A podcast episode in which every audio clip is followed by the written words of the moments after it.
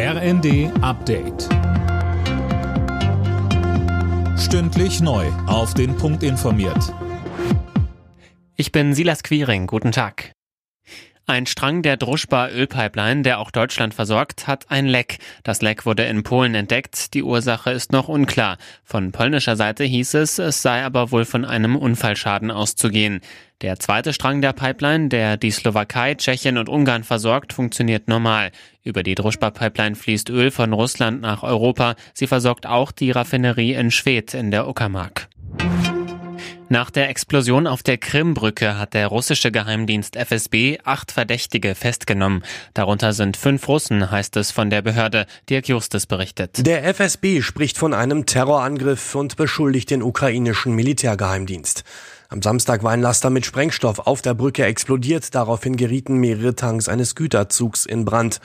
Nach russischen Angaben starben drei Menschen. Eine der Fahrbahnen stürzte teilweise ins Wasser.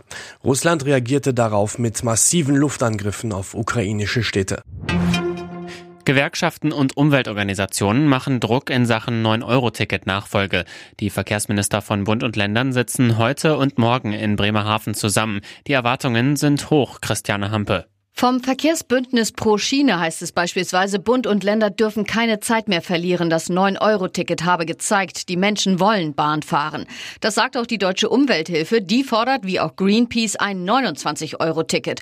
Momentan wird wohl aber eher ein bundesweit gültiges 49-Euro-Ticket im Jahresabo angepeilt. Wann das kommen soll, das hängt von der Einigung über die Finanzierung ab. Und da wird noch ordentlich gepokert.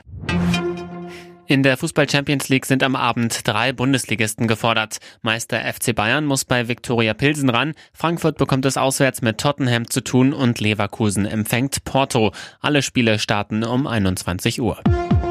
Alle Nachrichten auf rnd.de